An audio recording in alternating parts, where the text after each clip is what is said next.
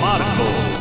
Recentemente, eu e a minha mulher fizemos 10 anos de casamento. 10 anos, caramba! É um número incrível, uma década, e nós sabíamos que tínhamos de fazer uma coisa diferente, uma coisa em grande, e portanto divorciámos-nos. É diferente, é diferente. É diferente. Ora bem, eh, quando, quando nos casámos, nós fizemos como que um pacto eh, de sangue. Eh, Cortámos os. Não, não foi de sangue. Isso é uma, porca- é uma porcaria e aleija. E mesmo há pessoas que fazem pactos de cuspo, mas isso também é estranho. Mas nós jurámos que eh, assim que percebêssemos que alguma coisa não estava bem na nossa relação, nós iríamos falar do assunto e, portanto, sempre houve comunicação. E por isso, quando eh, percebemos não que alguma coisa estava mal, mas eh, simplesmente que tínhamos chegado ao genérico final do nosso filme. Nós eh, falámos, nós abraçámos, chorámos e tudo isto na zona mais improvável de todas, que foi a zona dos restaurantes do Centro Comercial Colombo. Ah, mas o que acontece é que a vida, ao contrário dos filmes, é mesmo assim. Às vezes as coisas não acontecem em sítios bonitos ou em grandes paisagens. E quando as conversas têm de se ter, têm-se. Eu teria preferido ter a conversa final desta relação num cenário natural majestoso, mas não, foi mesmo na zona de restauração do Colombo. E mais deprimente do que isso, eu estava agarrado a um hambúrguer. Uh, posso assegurar, no entanto, que o hambúrguer não teve qualquer uh, ligação à separação, embora até fosse compreensível um casamento meu acabar porque ela me viu a comer alarvemente um hambúrguer. Uh, a culpa é de quem faz os hambúrgueres. Dois andares, rodelas de tomate e de pepino, im- imenso molho a escorrer. Como é que eles esperam que um homem pareça digno com aquilo nas mãos e na cara e na roupa? Ora, hoje em dia os divórcios estão bastante simplificados. Eh, hoje em dia é tão fácil uma pessoa divorciar-se que, se essa pessoa quiser, dá-me a impressão que, se não tiver mais nada que fazer, pode casar-se e divorciar-se várias vezes ao longo do mesmo dia.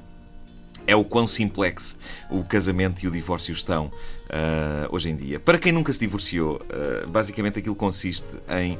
ah, pronto, há, há divórcios um bocado mais sangrentos, não é? Em que há classe pancadaria. O nosso foi um divórcio muito amigável. Para quem nunca se divorciou, aquilo consiste basicamente em estar numa sala com a nossa ex ou quase ex, porque no início da reunião é óbvio que ainda, ainda não é ex, estamos com os advogados, estamos, há uma pessoa da, da conservatória, do, do, do registro civil, essa pessoa lê um papel, não sem antes perguntar umas cinco vezes se é mesmo aquilo que queremos, o que me leva a pensar se haverá muita gente a mudar de ideias nessa altura, o que é engraçado, tipo, pretendem, pretendem mesmo consumar o divórcio?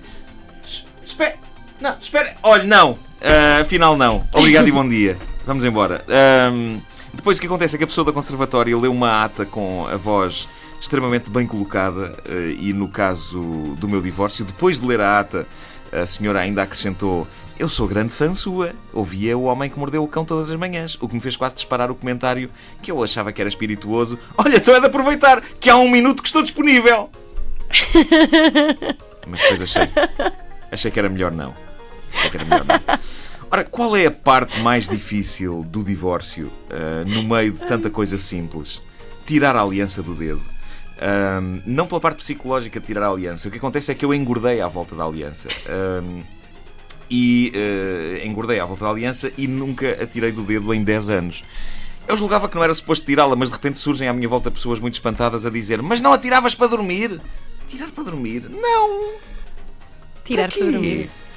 Eu acho que talvez faça algum sentido uma pessoa tirar a aliança para dormir com outra mulher, mas eh, eh, tirar a aliança como, como quem tira a placa da boca e mete-a num copo de água na cabeceira da cama ao deitar. Não, não, senhor. Ali 10 anos com um anel no dedo a engordar à volta dele. Eh, e posso dizer que foi a parte mais complicada disto tudo. O dia em que arranquei a aliança e no processo ia arrancando eh, também um dedo. Mas eh, lá consegui, ao que se seguiu uma tremenda dúvida existencial que partilho com todo o nosso vasto auditório. Eh, eu estava ali com uma aliança recém-arrancada do dedo e pá, não sabia o que lhe havia de fazer. Porque divórcios há muitos, livros sobre divórcio há muitos também, mas ninguém em nenhuma altura me preparou para a eventualidade de que poderia chegar o dia em que eu iria tirar aquilo do dedo. Ah, e o que é que se faz? Onde é que se põe? Onde é que se arruma uma aliança que já não é usada? A minha primeira tentação foi encontrar rapidamente uma nova mulher que tivesse o mesmo nome que a minha ex-mulher, por uma questão de economia. Porque aquilo é um anel de ouro. É um anel de ouro com um nome impresso lá por dentro. Um anel de ouro. Oiro! Oiro! Senhoras e senhores, ok? E a questão é para onde vão as alianças quando deixam de ser usadas? E a minha, eu digo-te para onde é que foi. Foi para a algibeira das calças. Uh, não tinha na altura outro sítio melhor onde arrumar. Desgraçadamente, esqueci-me da aliança nas calças e as calças foram a lavar. E ainda não reencontrei a aliança. Mas pelo menos isto levou-me a teorizar sobre o assunto. Possivelmente, isto da aliança ter ido para a máquina com as calças e de eu lhe ter perdido o rasto é aquilo que, de maneira quase sobrenatural, acontece com todas as alianças. Elas, se calhar, vão para outra dimensão quando deixam de ser usadas. Como, por exemplo, a dimensão para onde vão também as piugas que se perdem. Sabes quando há um par de piugas sim, sim. e ficas só com uma das piugas? Para onde é que elas vão? Nunca aparecem.